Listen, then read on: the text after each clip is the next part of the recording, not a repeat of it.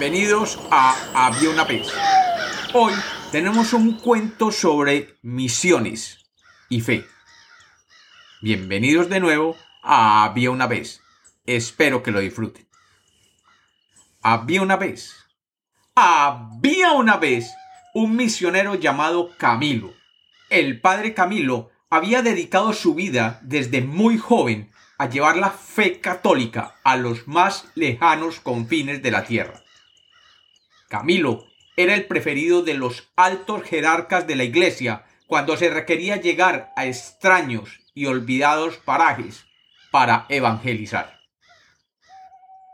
Después de haber estado en lo más profundo del África, después de haber vivido muchos años en el oeste de la China, u otros años en las selvas de Myanmar, el padre Camilo recibió la orden de desplazarse a los Andes americanos, donde ningún misionero había llegado anteriormente.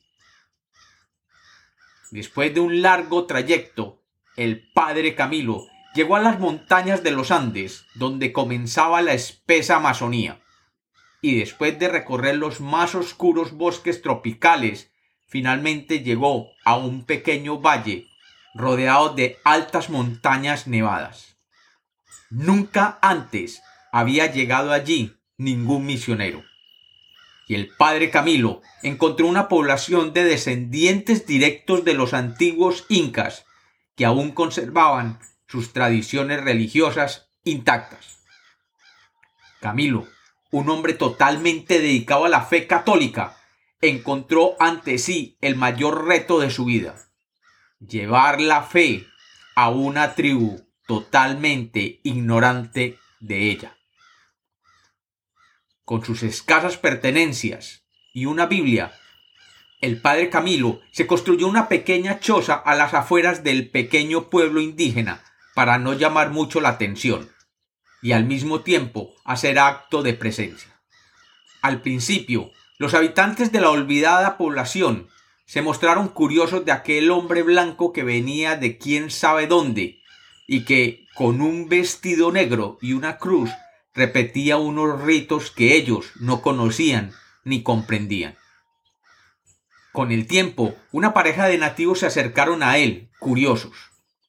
Y él, con su amplia experiencia como misionero, comenzó a llevarles lentamente, muy lentamente, la palabra de su Dios y ellos, después de unos meses, adoptaron la fe que les traía el padre Camilo.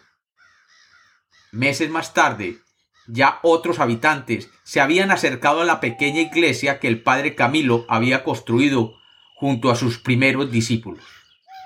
Y pasados varios años, el padre Camilo había logrado que más de la mitad de los pobladores de aquel caserío indígena, descendientes directos de los incas, se volcaran a las prácticas de la fe. El padre Camilo ya tenía una congregación activa, a la cual impartía la misa semanal y más importante, la catequesis, donde se les enseñaba a niños, jóvenes y adultos las prácticas católicas y el poder de la fe. Todo iba de maravilla para el padre Camilo, y periódicamente enviaba mensajes a la arquidiócesis cercana informando sus progresos con aquel pueblo que poco a poco iba adquiriendo la fe. Así, en cada homilía el padre Camilo iba viendo cómo nuevos y nuevos habitantes del pueblo y de las montañas alrededor se iban incorporando a la catequesis y recibían los mensajes de su religión. Y ya la pequeña iglesia de madera se había crecido y con la ayuda de todos ya era una gran iglesia de piedra, con campanario y todo. Campanario desde el cual se llamaba misa todos los domingos.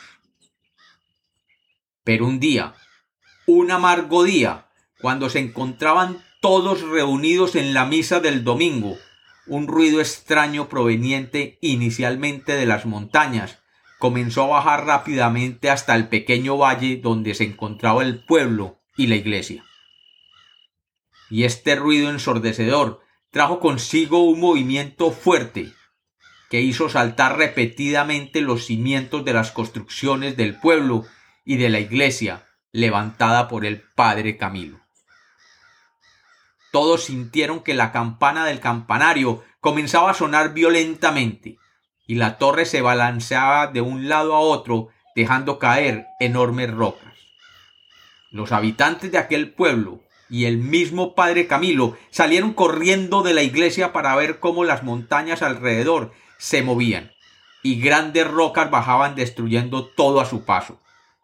Y en cuestión de minutos todo era destrucción, con la gran mayoría de las casas y la iglesia destruida.